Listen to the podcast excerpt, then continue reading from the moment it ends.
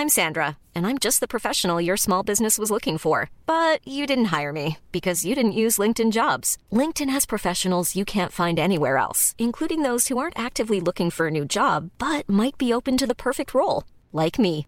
In a given month, over 70% of LinkedIn users don't visit other leading job sites. So if you're not looking on LinkedIn, you'll miss out on great candidates like Sandra. Start hiring professionals like a professional. Post your free job on linkedin.com/people today. ¿Qué tal? ¿Cómo le va? Buenas tardes. Estás a punto de escuchar Yo soy Javier Alatorre. las noticias con Javier Alatorre. La vamos a pasar muy bien. Comenzamos. aceleras mis latidos.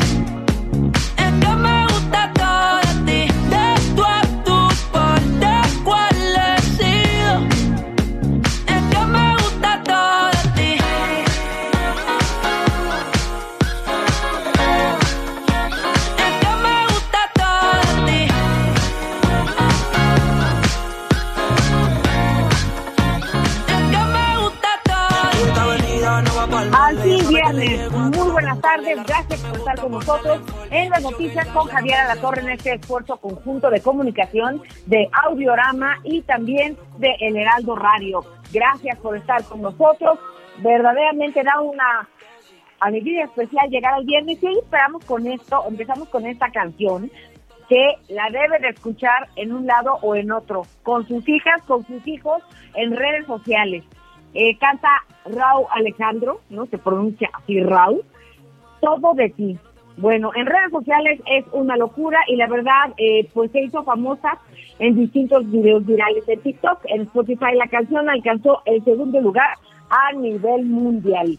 Pero tenemos información en desarrollo. Javier viene en camino, regresa del tianguis turístico de Mérida, Yucatán. Al ratito entramos en comunicación con él. Pero ya estamos aquí con ustedes, Miguel Aquino y una servidora. ¿Cómo amaneces? ¿Cómo te pinta este día, Miguel Aquino?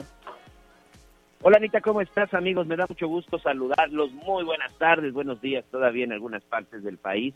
Finalmente viernes, un viernes que no sé ustedes, pero ya empieza a oler, empieza a sentirse ya la temporada, la temporada de vacaciones.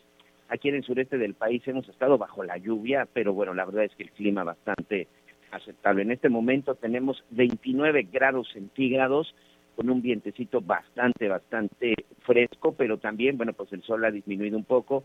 Vamos a continuar con lluvia en toda la zona del sureste del país, también en algunas partes del Golfo, así que por favor hay que estar muy prevenidos, hay que estarnos protegiendo. En el centro del país, pues ya me dijeron, en unos días estaré por allá, me dijeron tráete chamarra y gorro porque está haciendo frío, Lomeli. La verdad es que sí, sí te- fíjate que está el sol, pero es, es como ese sol que sí, que, hace escándalo, pero no calienta. Entonces, bueno, a tomar las precauciones muy importantes, conscientes, eh, las personas rezagadas que no han eh, tomado la vacuna de COVID-19, pendientes de dónde pueden adquirirla y también muy pendientes de la vacuna de la influenza. Es importante, estamos eh, sensibles en cuanto a esos temas, así que hay que cuidarnos, pero muchas cosas que comentar. eh, por supuesto que el resultado de la cumbre de América del Norte, vamos a hablar de, de, los de las distintas opiniones, ¿no? El presidente López Obrador, pues, propuso una América integrada y soberana, y él habla de acción conjunta, la mejor manera de afrontar el auge de otras regiones, eh, habla de los socios del TEMEC, ¿no? que apoyan el plan para ser autosuficientes y ya no importar, y dejar prejuicios atrás y abrir fronteras al flujo ordenado de personas. Esta es parte de lo que sugirió el presidente Andrés Manuel López Obrador, oportunidades económicas para todos. Fue un, eh, una reunión llena de símbolos, Miguel Aquino. Sí, llena de símbolos y también, bueno, de repente de contradicciones, ¿no? Porque cuando estos tres mandatarios, principalmente, bueno, los líderes de América del Norte y por qué no decirlo incluso de América Latina, este, Anita, bueno, pues en ese momento, pues tenemos una marcha, otra vez una caravana de migrantes cruzando México, enfrentando a las autoridades, enfrentando a los delincuentes, enfrentando a los coyotes, enfrentando el mal clima. Es decir, eh, de repente estos discursos, espero que no solo queden en eso, que no solo queden en discursos. Me gustó eh, pues, lo que dijo el presidente Andrés Manuel López Obrador. Él reitera y hace el llamado de legalizar estos 11 millones de mexicanos, bueno, 11 de 38 millones, dice Biden, pero bueno, también recordar que no es un asunto solo de México, ¿no? Creo que es un asunto de América Latina. Fue bien recibida la propuesta también por parte del presidente Andrés Manuel López Obrador, en donde habla pues de organizar programas que ayuden pues a la gente más pobre en América Latina y sobre todo creo que la parte más importante y lo principal, atender de raíz el problema de migración, es decir, qué es lo que está provocando que la gente salga de su país para tratar de llegar a los Estados Unidos, pues no hay más que dos cosas, la seguridad, que hay mucha gente, como en el caso de Salvador, que está saliendo por cuestión de seguridad, pero también, por supuesto, la falta de empleo, que es el caso de Haití, ¿no? Que son principalmente los haitianos los que están recorriendo. En unos momentos más estaremos platicando con un experto. Ya, si no me equivoco, está por llegar o está ya en Houston el presidente, pero salió muy temprano de Washington y ya se vino en un vuelo comercial acompañado del canciller Marcelo Ebrard hacia la zona de México, ¿no, Anita? Así es, ahí viene ya, ya ahí viene de regreso, pero fíjate Javier, digo, fíjate Miguel, que hoy jueves también eh, hay que mencionarlo, es el Día del Hombre, ¿no? Al rato que regrese el señor a la torre, ya ves que siempre dice que nunca hay Día del Hombre. Bueno, hoy es el Día Internacional del Hombre y se hacen muchas reflexiones en relación al machismo, a las nuevas masculinidades, a la importancia y el equilibrio de una sociedad eh, diversa, pluricultural, en donde los caballeros, los caballeros son muy, muy importantes, pero también ya en un contexto distinto, Miguel, en un contexto en donde si todos trabajamos, todos aportamos, todos ayudamos y todos acompañamos a los padres en sus días difíciles, me refiero a los abuelos, porque de repente, y lo vimos en la pandemia, todo se recarga en las amas de casa, en las madres, en las esposas, y son ellas quienes tienen que lidiar con todo y con todo. Entonces, es importante también, hay varias columnas, hay varias reflexiones muy interesantes en torno a que estas nuevas masculinidades no son modas, son cosas necesarias. Miguel Aquino, tú eres una persona que respeta el trabajo de su mujer,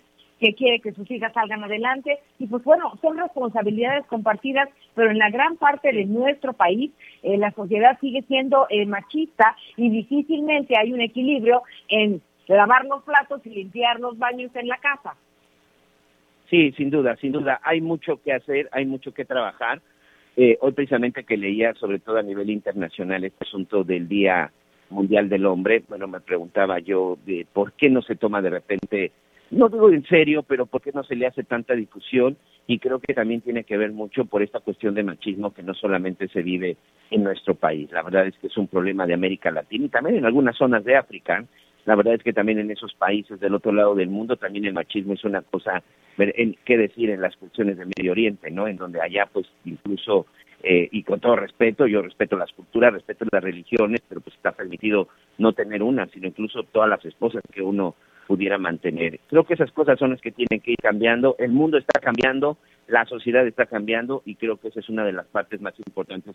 Erika, si me lo permites, antes de continuar con más información, esta información también es muy importante porque en la Comisión de Defensa del Senado de la República, pues inició una discusión interesante que de repente se queda ahí, ¿eh? la verdad es que de repente se queda en esta, en las paredes de estos recintos legislativos, pero creo que es algo muy importante. El día de ayer, el presidente de la Comisión de Defensa del Senado de la República, Eugenio Martínez, defendió los 235 ascensos a diversos grados del ejército mexicano y la Fuerza Aérea que fue propuesta por el presidente, eh, por el presidente de la República, Andrés Manuel López Obrador, como, eh, como comandante supremo de las Fuerzas Armadas. El legislador señaló que el proceso de selección para estos ascensos duró ocho meses al interior del ejército mexicano y que hasta este momento no se ha encontrado ningún elemento para rechazar un solo nombramiento. Y es que, pues hay voces que dicen que son demasiados ascensos y que esto más bien parecería como una especie de premio. Pero bueno, de acuerdo con el senador Eugenio Martínez, todo está en orden y se está aprobando para dar estos 235 ascensos que va en todos los niveles. Que al final a mí sí me gusta esto de los ascensos, Anita, porque esto significa que muchos de nuestros militares y muchas también de las mujeres que están en el ejército, de alguna u otra manera, estarán incrementando, no solamente hablando de un ascenso de rango, sino incluso también una mejor condición de vida. Escuchemos lo que dijo el senador Higinio Martínez. Pero sí se han revisado. Que el presidente de la República nos mande 235 ascensos sin, sin, consultar, yo lo dudo. Son nombramientos muy importantes para la seguridad y para la soberanía nacional.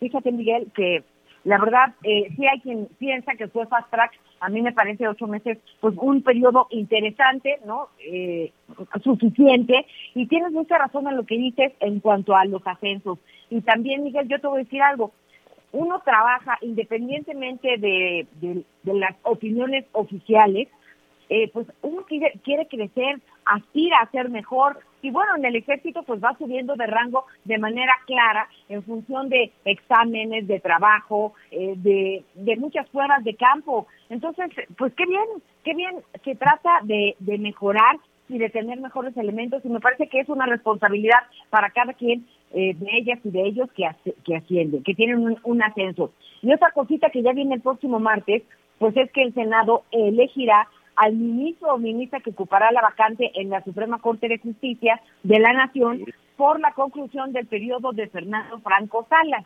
Así que bueno, este viernes por lo pronto comparecen ante la Comisión de Justicia los integrantes de la terna remitida por el Ejecutivo Federal en orden alfabético Bernardo Batis, Verónica de Gives y también Loreta Ortiz. Y el próximo martes lo harán ante el Pleno. En esa misma sesión ya se votará por el nombramiento, así que estaremos muy pendientes, Miguel.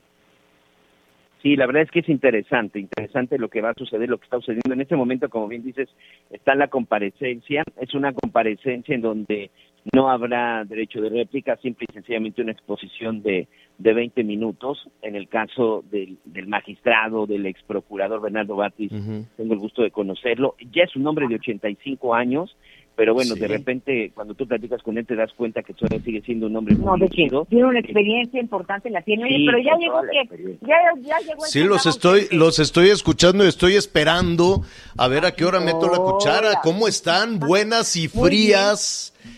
Frías tardes. Veníamos de lo de lo calientito de Mérida a lo helado de la Ciudad de México.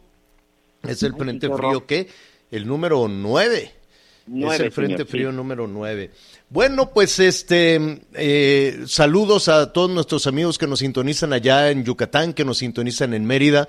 La verdad es que es inevitable hacer las comparaciones con pues con la Ciudad de México o con, o con otras este, ciudades. Yo no sé, yo no sé si se aplicaron este para, para el tianguis allá en Yucatán, pero no creo por porque sí dije, bueno, a ver si, si nada más eh, arreglaron y pintaron por donde van a pasar los invitados del Tianguis. Y entonces me estuve este, dando vueltas por muchos lugares de Mérida y la verdad es que está hermosísima, está limpia. Hermosísima. Está este lisita las calles. Seguramente en algún lado deben de tener un bache, ¿no? No no no lo dudo. Pero Anita, no me dejarás mentir, están eh, con, con luminarias, no, todo pintado, no hay basura. No hay este, basura. Entonces lo comparas con la mugrosísima Ciudad de México y dices, bueno, ¿no? No se roban las, las coladeras, no se roban las alcantarillas, no mutilan las esculturas, no mutilan las estatuas para irlas a vender, no se roban los cables para irlos a vender este el transporte público pues se ve adecuado. Que nos digan nuestros amigos que nos escuchan allá en Yucatán, que nos escuchan en Mérida, si, si eso es de todos los días, porque si es de todos los días, con razón la percepción de seguridad es tan alta. Es decir, no es únicamente, y mira que los policías de Mérida están ahorita en medio de un escándalo, es decir, no se trata únicamente de tener este eh, índices de, de controlados los índices de, de, violencia, sino que el entorno eh, te diga eh, que están seguros. Entonces, pues felicidades, felicidades. La, la, verdad es que muy te deja una muy, muy grata experiencia. 101.5 de la FM nos escuchan allá en Mérida, todo muy bien. Y, y, bueno, pues vamos a ver si jala, vamos a ver si arranca todo este tema del turismo, ¿no? Están muy entusiasmados, creo que les fue muy bien en ese sentido. Y regresando a este tema que ha ocupado todos los comentarios, la, la cumbre, la participación del presidente López Obrador, del presidente Biden, del primer ministro Trudeau en esta cumbre, ahí me pareció este, en, en, en un ejercicio global muy útil muy conveniente que se reúnan los líderes de América del Norte y cambia definitivamente pues todo el discurso que tenía México hasta hace muy poquito, ¿no?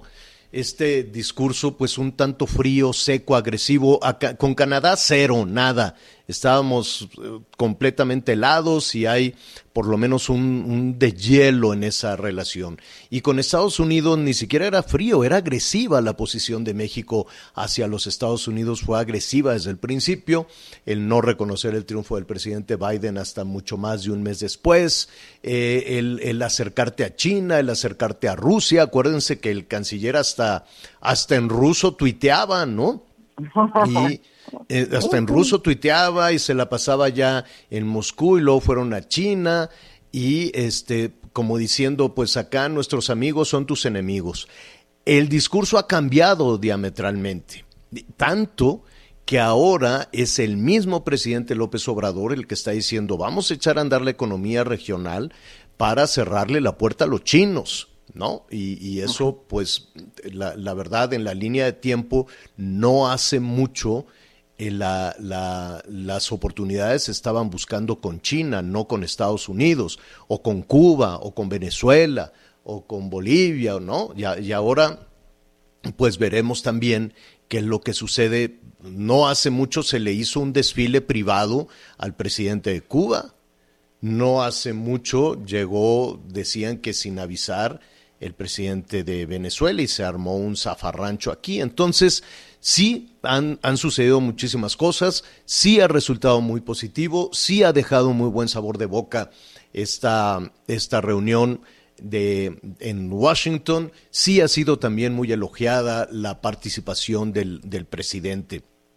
eh, respecto a eh, que hay que reactivar eh, la, la economía, hay que reactivar eh, toda la, la, producción, los insumos, etcétera, etcétera, para no depender de China. El asunto, en principio, pues es, es muy interesante. En principio, esta cumbre ya estaremos escuchando eh, algunos puntos de vista. El propio presidente, bueno, pues hablaba de que en esta cumbre él, él propuso planear el desarrollo regional e impulsar programas de inversión productiva para sustituir a China. Entonces, pues veremos también cuál es la, la, dirección o la, o la respuesta que se tiene en ese sentido. Porque mire, si somos honestos, pues tampoco el primer signo alentador para reactivar la economía y para eh, el, eh, impulsar la inversión, la inversión productiva, este, no, no, no se escuchó en México, se escuchó en Washington.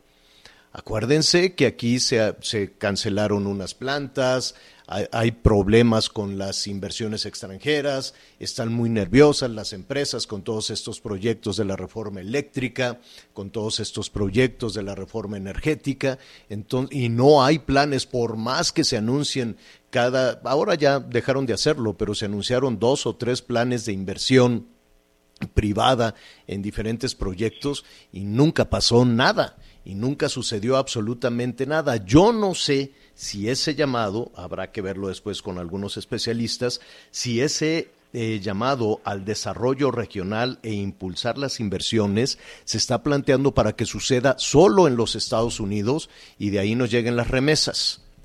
¿No? En una de esas no, dicen, eh, sí, pues hay que planear que todo, que todas las inversiones y que toda la actividad económica despegue y se detone en los Estados Unidos, porque yo no veo más allá de la buena voluntad eh, ningún signo para detonar las inversiones en México.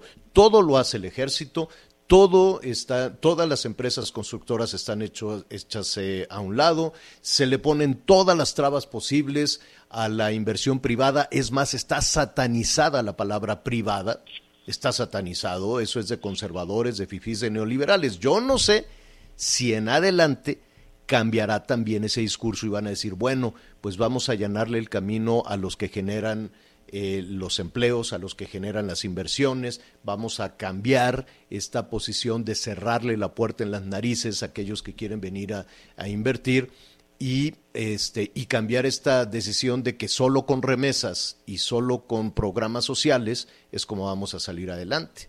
Digo, es, es muy alentador, pero es, es distinto. Em, yo sé que hay todavía muchas eh, opiniones al respecto, pero pues ya lo vamos a ya lo vamos a retomar. En principio, pues sí, muy muy muy alentador.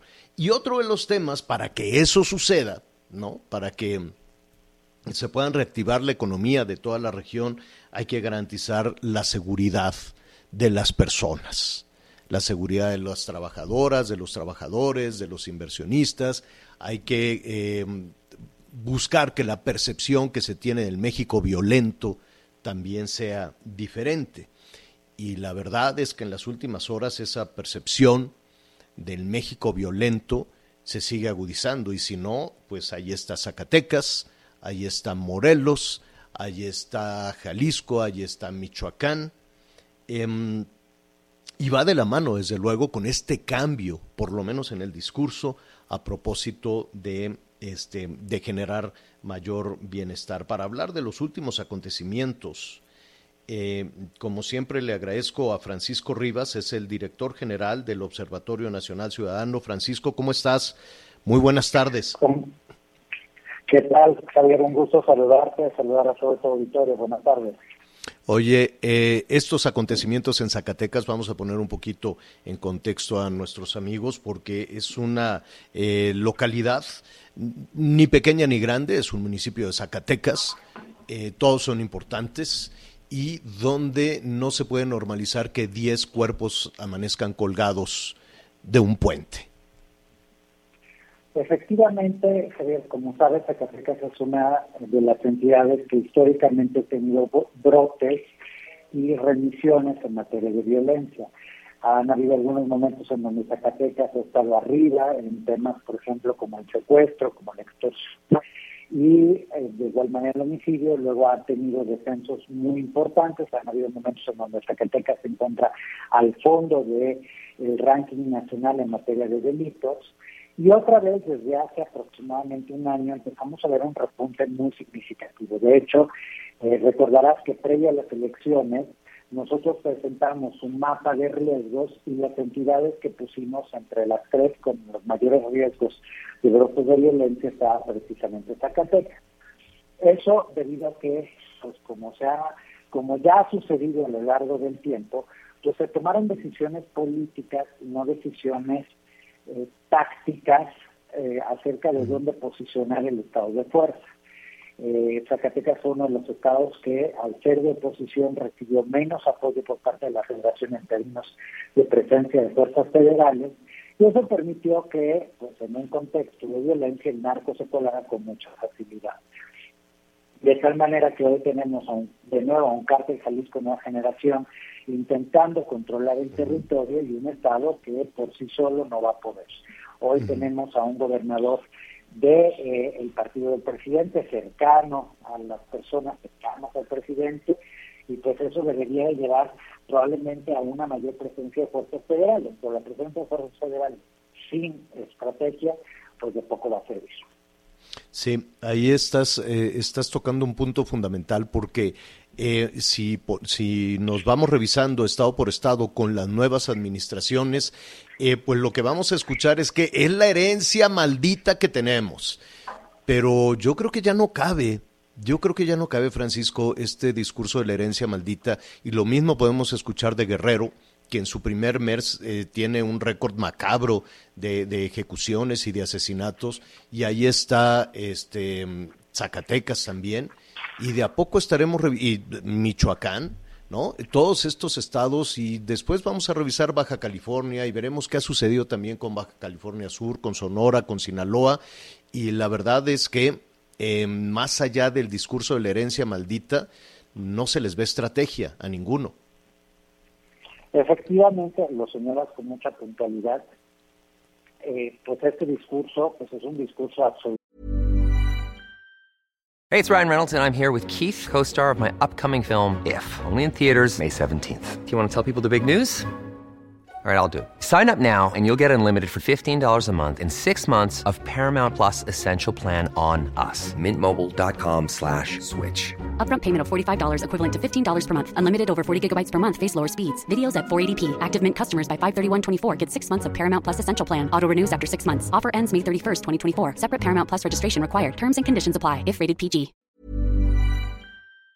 Totalmente agotado. No debería existir una eh, un constante echarle la culpa al pasado, porque pues si, si el, está tan mal el Estado, pues para qué lo quisiste gobernar. Si no Claro. ibas a poder porque lo, lo que habían dejado era un tal cochinero, pues ¿qué haces intentando gobernar pues esa entidad? Entonces, a mí me parece un discurso muy, muy pobre, pero en un contexto donde efectivamente nuestras autoridades, pues son autoridades que no acaban de reconocer su responsabilidad ni hacen lo propio para poder generar condiciones diferentes. Yo creo que tú ahorita señalaste Guerrero, señalaste Baja California, señalaste Michoacán y obviamente Zacatecas, que son entidades gobernadas hoy por Morena y en donde pues ya estamos escuchando las mismas consideraciones de siempre. Paralelamente se han tomado decisiones que tampoco acaban de convencer. Por ejemplo, en todos Ujú. estos estados que acabas de nombrar, los nombramientos al frente de las secretarías de seguridad pública son militares. Y este proceso de la militarización, la verdad es que no ha tenido mucho efecto. Si volteamos a ver las entidades en donde los militares son quienes eh, controlan la seguridad, tenemos más violencia. Si vemos reducciones, pues no nos las encontramos. Entonces, lo que lo que nos señala es que no hay una estrategia, seguimos depositados. Yo ahorita también escuchaba la nota que daban hace unos minutos sobre los ascensos militares. Yo creo que hay muchísimos militares que se merecen verdaderamente ascensos por el trabajo que han hecho. Y los militares, hay que decirlo, son unas fuerzas que son encomiables bajo varios puntos de vista, Claro. pero su trabajo no es un trabajo de seguridad ciudadana ni de seguridad humana. Entonces, en ese sentido, creo que se está equivocando absolutamente el camino. Yo no creo que Zacatecas se va a recuperar rápidamente. Probablemente va a haber un silenciamiento también de la información. Hay que decir que eh, yo ayer discutía precisamente con empresarios extranjeros que vienen a invertir en México y dice es que eh, cómo es posible que haya más homicidios si, si antes se veían más las notas de seguridad en el país. Claro, porque aparte de ti y de pocos otros que siguen hablando del tema, la verdad es que hoy en México hay un ejercicio por dejar a un lado los temas de seguridad y concentrarse en otros temas, pero ya no escuchamos de todos los descalezados que siguen Claro. en el país, ni escuchamos de todos los colgados, que el caso de Zacatecas pues no fue, no era posible ocultarlo, pero esto es porque sí ha habido una especie de censura alrededor del tema de seguridad. Sí, sí, sí. Ah, pero el trabajo sigue, por lo menos de algunas organizaciones como el Observatorio Nacional Ciudadano. Francisco, te robo un minuto más. Yo, eh, escuchando que la apuesta a la militarización pueda ser la solución. El, el- el tema es que no hay otra cosa. Es decir, la Guardia Nacional a trompicones lleva tres años entre que sí, que no, que, cómo la iban a integrar, que se les dijo van a estar mal pagados, pero eh, sacrifíquense por la nación y alzaron la ceja, todos los integrantes decían cómo.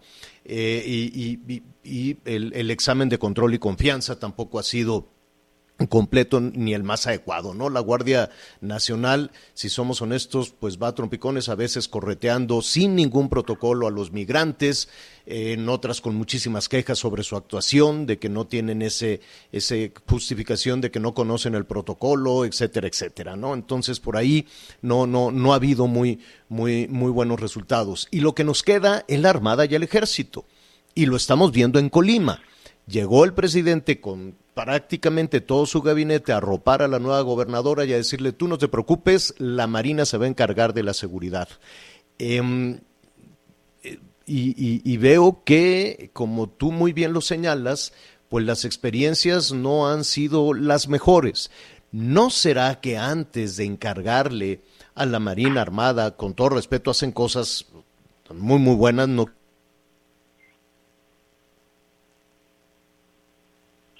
Javier, No te Javier, estoy escuchando, Javier. estábamos hablando de la militarización. Gracias, aquí tenemos alguna falla en, en, en cuestión de las líneas, pero no se ha visto ningún eh, fíjate que he escuchado en algunas partes que dicen, oye, que venga el ejército para que cambie la seguridad, pero ni esto podemos afirmar que ha cambiado, ¿correcto?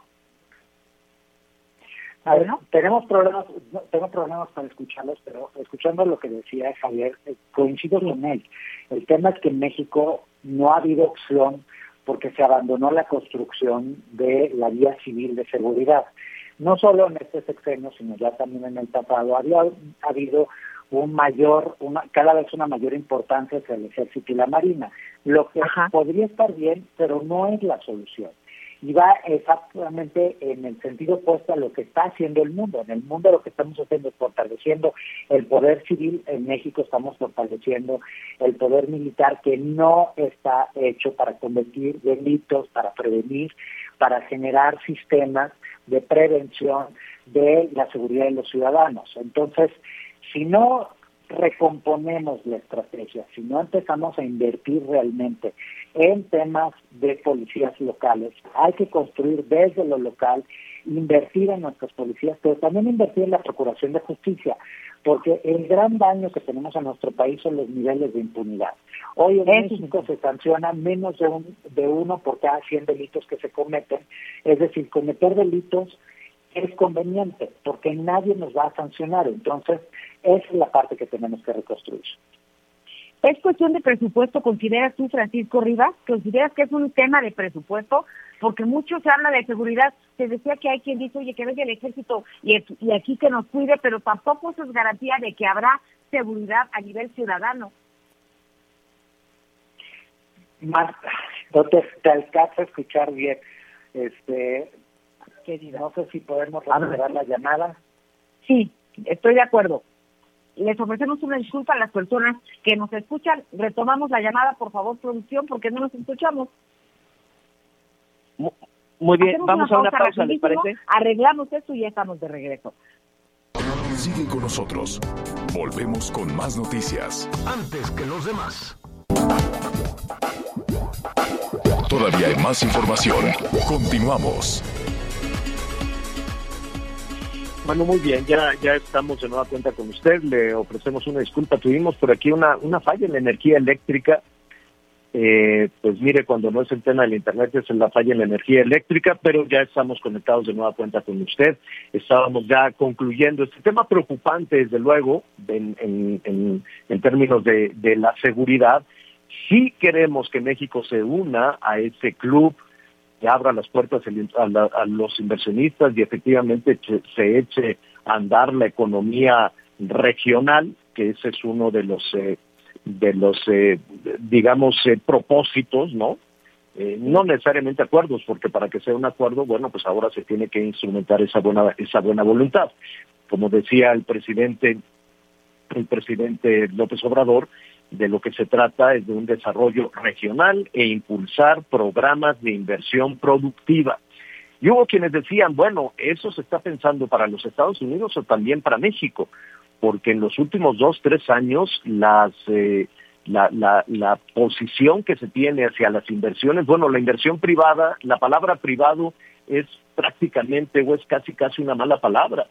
Entonces, eh, vamos a ver cuáles son los alcances. Sí, Anita, dime. Dos cositas muy breves que te digo. Fíjate que en el tianguis turístico, no sé si lo notaste, pero eh, pues muchos empresarios tratando de, de buscarle la vuelta a este tema de, de pedir apoyos del gobierno o de a lo mejor trabajar en mancuerna de una forma u otra, buscando forma de ser sustentables este, hasta no se, hasta que no se entienda que si no vamos juntos, no podremos empujar realmente económicamente el tema de, de salir adelante, porque después de los de mesas viene el turismo. Y te quiero dejar una cosa en, el, en la mesa para todos. Hablamos de progreso, de desarrollo, y hoy, entre otras cosas, es el día del retrete. ¿Y sabes por qué es el día del retrete? Porque no, 3.600 millones de personas, no la mitad de la población del mundo hoy, viven en condiciones deplorables, no tienen eh, ni siquiera la posibilidad de ir a un baño. Entonces, si como naciones no nos ponemos las pilas realmente, Javier, vamos a seguir en el subdesarrollo y México, hablando de esta cumbre, claro que tiene que cambiar su mentalidad y más de su mentalidad, por su manera de hablar en relación eh, de los empresarios. Stephanie Enaro es experta en, en, en estos temas de, de geopolítica, también en temas de, de seguridad y le ha dado pues un seguimiento muy puntual a lo que ha sucedido en las últimas horas allá en Washington y nos da muchísimo gusto saludarla. ¿Cómo estás, Stephanie? Muy buenas tardes. Hola, ¿qué tal, Javier? Bonita, muy buenas tardes. Un saludo para ustedes, para todo su auditorio. Oye, ¿qué opinión tienes o qué sabor de boca te deja esta reunión de los mandatarios de México, Estados Unidos y Canadá? Pero voy a decir una frase, Javier. Ver para creer.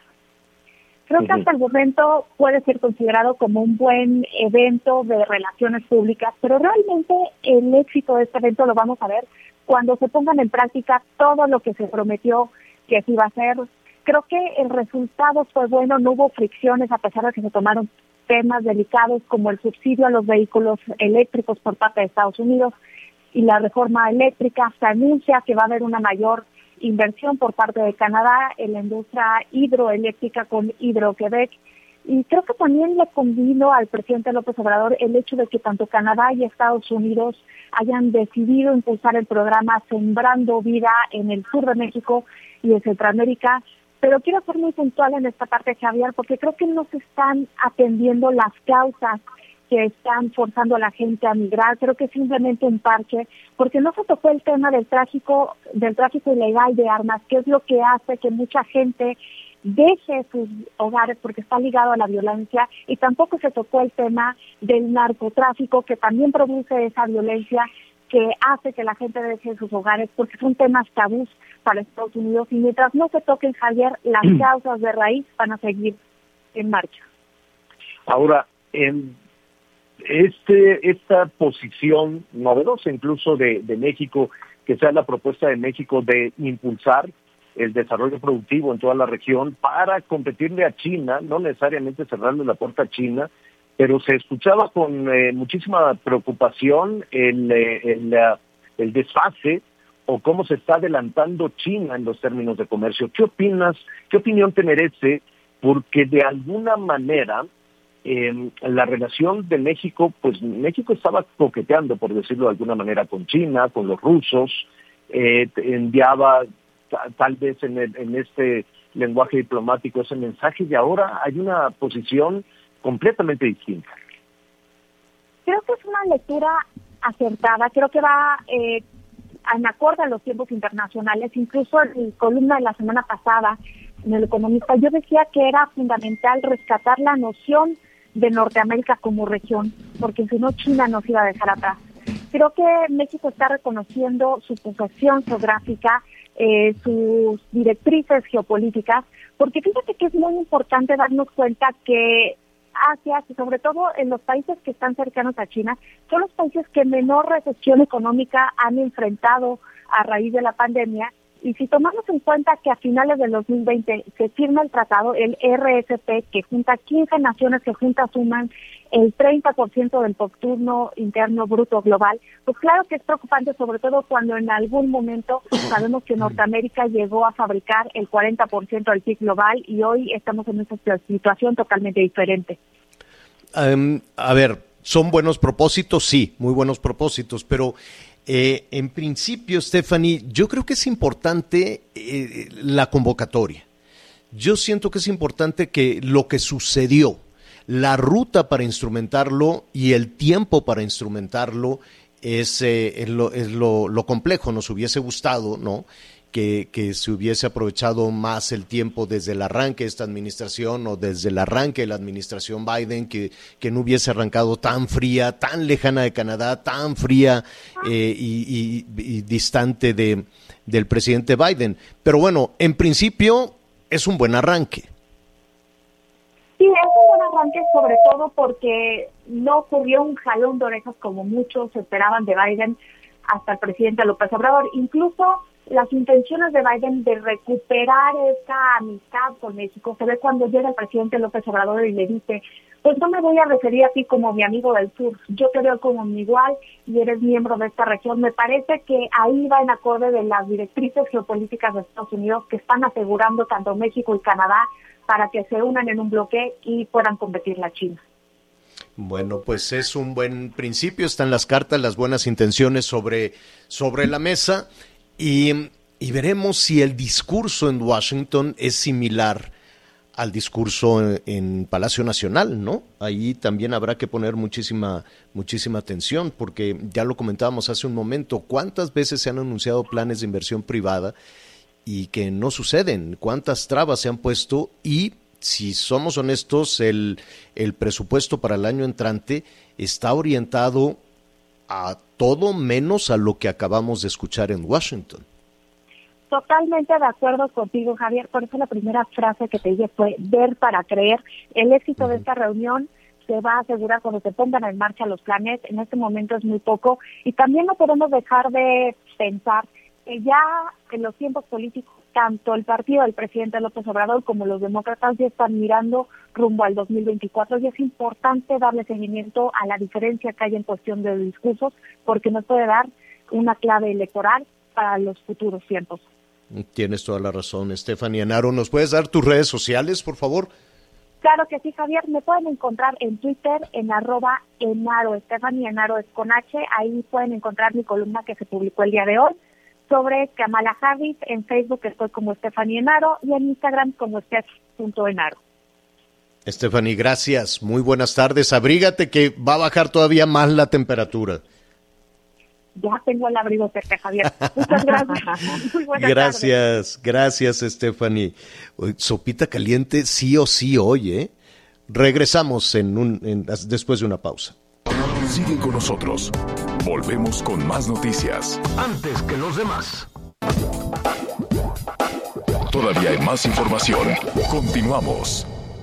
Oiga, ahora sí voy a, meter yo mi cuchara en este tema del factor de transferencia, porque nos están preguntando eh, muchas cosas que le voy a preguntar un momentito más a Ari Chávez, que cómo llega, que cómo se toma, que si se puede combinar con las vacunas. De hecho, ya tenemos a Ari Chávez, ella es representante del Politécnico de Productos del Politécnico. ¿Cómo estás, Aris? Qué gusto saludarte.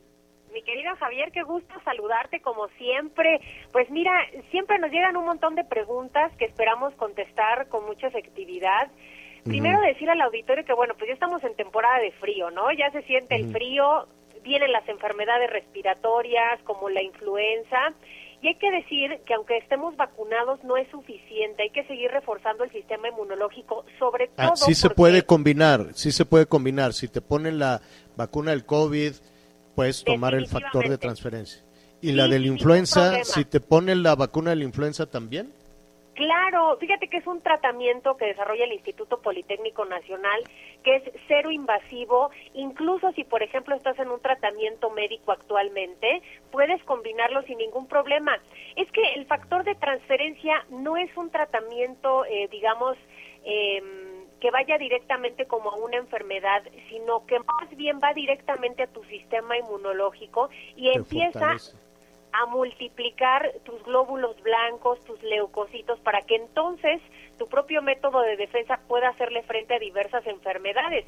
Ahorita actualmente, pues en enfermedades respiratorias, afortunadamente es un tratamiento que está funcionando muy bien, es un tratamiento que puede tomar toda la familia, porque esa es otra pregunta, de a partir de qué edades. Claro. Tenemos pacientes desde bebés hasta personas de la tercera edad que están en tratamientos médicos y aún así se toman el factor de transferencia. Es un tratamiento coadyuvante para muchas enfermedades y que nos ayuda desde las primeras dosis a destruir desde virus, bacterias, hongos, células enfermas. Por eso en casos, por ejemplo, como cáncer, diabetes, VIH, zóster, son más de 150 enfermedades, vemos mejorías desde la primera semana porque empiezan a producir estas valiosas células y el sistema inmunológico empieza a atacar con más efectividad. Imagínate que eleva el sistema inmune más de 400%. Esto nos permite destruir virus, bacterias, hongos, células enfermas.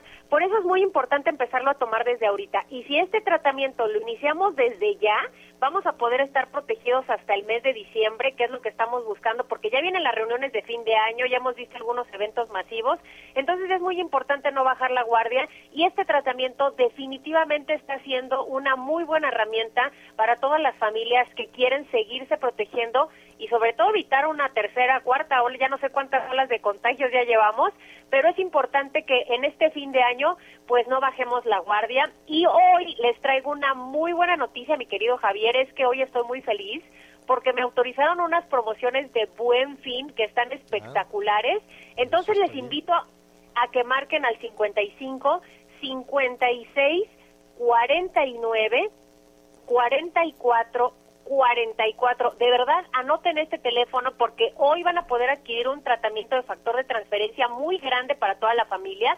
Es el 55 56 49 4444. Hoy se van a poder llevar 100 tomas de factor de transferencia a un precio espectacular y todas las llamadas que entren a partir de este momento se van a llevar 100 dosis adicionales completamente gratis. Esto solo es por buen fin. Tiene un smartwatch con pantalla touch, pueden hasta leer sus mensajes y redes sociales. Tienen unos audífonos AirPods también gratis, el kit sanitizante, dos caretas, dos cubrebocas, dos geles antibacteriales y hoy regalamos la máquina de coser portátil que es fácil, que es ligera de usar y que todo mundo quiere. Hoy va gratis y ahí les va la sorpresa adicional de buen fin. Todas las llamadas que entren van a recibir un tratamiento igual, es decir, un paquete completito gratis hoy, o sea, dos por uno, pero tienen que marcar ya al 55 56 49 44 44, pero se tienen que apurar, mi querido Javier. En este momento te marca Naris, gracias. Gracias a ti, un abrazo. Hasta pronto, una pausa, volvemos. Sigue con nosotros. Volvemos con más noticias. Antes que los demás. Todavía hay más información. Continuamos. Oigan, eh, comentábamos hace unos momentos que, que, ha dejado muy buen sabor de boca los, eh, lo, los resultados previos, ¿no? De buenas intenciones, por lo menos, pero resultados de esta cumbre en, en Washington y que ojalá esas buenas intenciones también se, se digan y se ejecuten en México. Y esto se, se lo comento porque, mire, eh, decíamos que, por ejemplo, todo el tema de las inversiones o todo el tema de apoyar el crecimiento económico, eh, pues es muy difícil en, en, México con la política que se sigue. Eh, se hablaba, por ejemplo, ¿se acuerdan de la Constellation Brands allá en, en Mexicali, Miguel, Anita? Pues bueno, Hoy fue retomado el tema precisamente y decían, bueno, pues con esa, con, con, con, esa política y con esas estrategias, pues difícilmente se, se llamará la inversión extranjera. Es más, el director general de General, de General Motors México, Francisco Garza, eh, pues lo dijo, lo está diciendo esa información en desarrollo. Dicen, eh, si no existen las condiciones en México, la General Motors dejará México, se va de México, dejará de invertir. Eso es lo que dijo el director de la General Motors México. Dice que sus inversiones tienen un plazo de renovación y si no cambia la política y si no cambian las condiciones, eh, se van a ir a Brasil o se van a ir a Canadá para estar mucho más cerca del mercado de consumidores. Eh, eso que es, es, Estados Unidos, ¿no? Entonces, sí hay muchísimos eh, signos y lo mismo lo podemos decir con muchas de las empresas generadoras de energía, con el tema de las gasolinerías, con el tema del gas, con el tema de la industria eh, eléctrica, Oye. con el tema de las maquilas, de los automotores, en fin, ¿no? Sí, Anita. Y General Motors, eh, de entrada podríamos hablar de 15 mil empleados eh, directos, uh -huh.